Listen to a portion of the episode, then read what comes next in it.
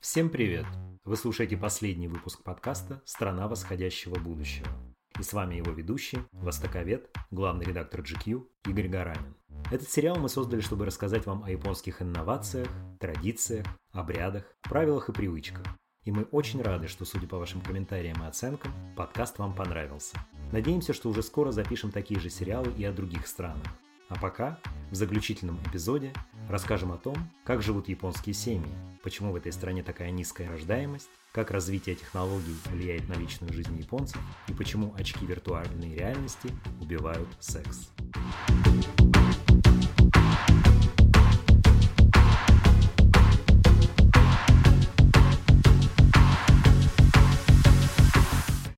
Как образуют семьи в Японии? В мире существует определенный стереотип, что японки – самые прекрасные жены. Говорят они кроткие, спокойные, заботливые и внимательные. Мол, это основная причина, почему многие богатые европейцы так охотно женятся на девушках из Японии. Нам кажется, что подобные размышления о женщинах весьма сексистские и поверхностные, но доля истины в этом стереотипе присутствует. Институт семьи в Японии за многовековую историю этого государства претерпел множество изменений. Вы наверняка слышали, что в этой стране есть так называемые смотрины. Семья жениха выбирает невесту для сына среди лучших кандидаток. Посредники, которые подбирали молодому человеку партию, назывались накуодо. Да, такой обряд действительно существует, даже по сей день, и называется миай. Сегодня около 30% японских браков тоже связаны с обрядом миай. Правда, если раньше мнение жениха и невесты никого не интересовало, сейчас, без их взаимного согласия, церемония бракосочетания не состоится. Традицию соблюдают в основном аристократические богатые семьи, которые с особым почтением относятся к своему роду и чтят традиции. Правда, роль Нако-Одо теперь все чаще достается специальным агентствам, которые занимаются поиском идеальной невесты. А вот до эпохи Мэйдзи, примерно до 1868 года, все было ровно наоборот. Именно девушки выбирали себе мужа среди лучших кандидатов. Мужчина мог отказаться от свадьбы, но не более трех раз. То есть, если три девушки предложили японцу создать семью, а он всех отвергнул, четвертой даме приходилось отвечать согласием. Есть сведения, что в некоторых регионах Японии женщины выбирали себе мужей вплоть до Второй мировой войны. Но официально этот обряд был упразднен в 1912 году, когда закончилась эпоха Мэйдзи.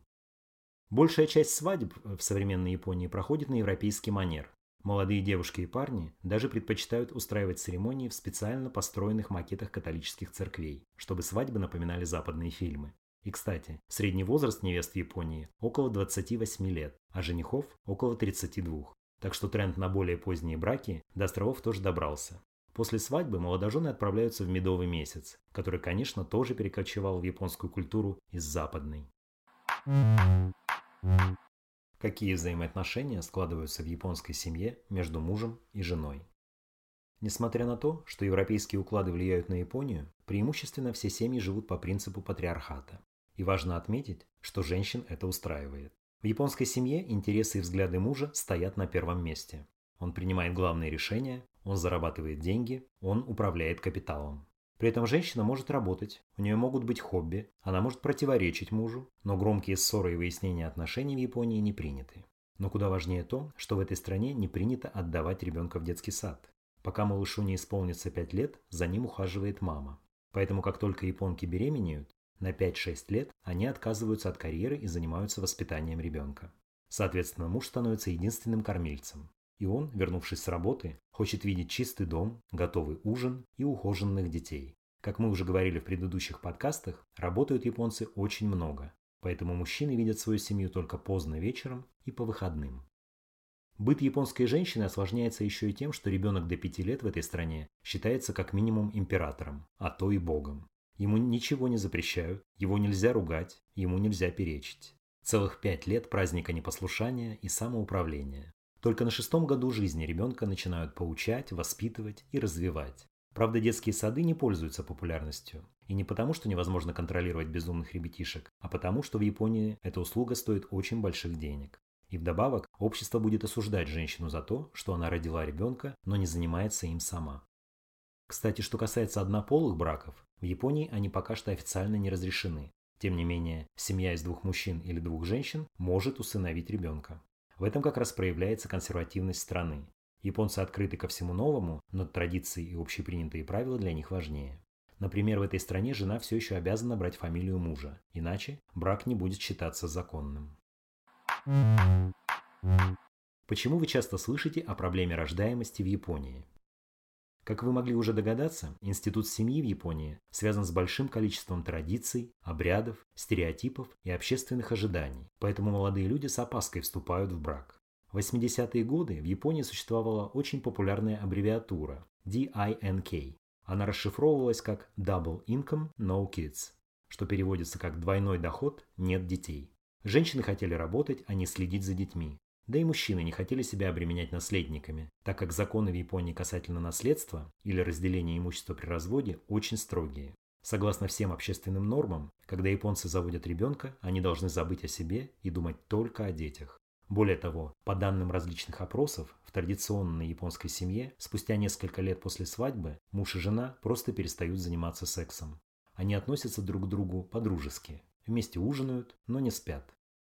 В конце 20 века японцы окончательно разочаровались в таком подходе к жизни. Они решили зарабатывать деньги и тратить их в свое удовольствие. Так, постепенно, начал развиваться кризис рождаемости. Секс, который раньше не культивировался в обществе, стал совсем отходить на второй, а то и десятый план. Правда, речь идет об обычном сексе, то есть половом акте между несколькими реальными людьми. Подобный архаизм японцы давно успешно заменяют технологиями.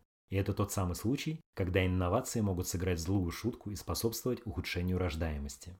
Исследование, проведенное в Японии в 2015 году, показало, что 43% одиноких людей в возрасте от 18 до 34 лет остаются девственниками, а 47% женатых японцев занимаются сексом реже раза в месяц. Япония уже много лет входит в список стран с самой низкой рождаемостью на планете. Здесь каждая четвертая семейная пара не имеет детей, при этом индустрия фильмов и игрушек для взрослых пользуется чуть ли не самой большой популярностью в мире. За год в Японии снимают в два раза больше неприличных кинолент, чем в Америке. И смотрят порно в этой стране тоже активнее всего. Причем японцы используют различные технологии, делающие этот просмотр максимально реалистичным. Речь идет об очках виртуальной реальности, которые могут синхронизироваться с секс-игрушками. И весь этот набор гаджетов в сумме может обеспечить вас полноценным половым актом без каких-либо последствий. Молодых японцев устраивают редкие свидания после знакомства в каком-то приложении. Они с радостью встречают достижения прогресса в индустрии порно и секса. И они точно не хотят тратить деньги на свадьбу, детей и прочие бытовые хлопоты. Зачем? Ведь можно жить в свое удовольствие. И проблема в том, что в целом японское правительство никак не мотивирует молодежь снова создавать семью и заводить детей. Да, отношение к матерям-одиночкам постепенно становится все менее негативным, но тем не менее детей, рожденных вне брака, в Японии практически нет. Всего лишь около 2%. То есть в головах японцев все еще плотно сидит убеждение, что беременность равно свадьба. Те же, кто решается создать семью, до последнего откладывают рождение детей. Если раньше большинство жен в Японии не работали, то теперь процент семей, где оба супруга проводят все время в офисе, неуклонно растет.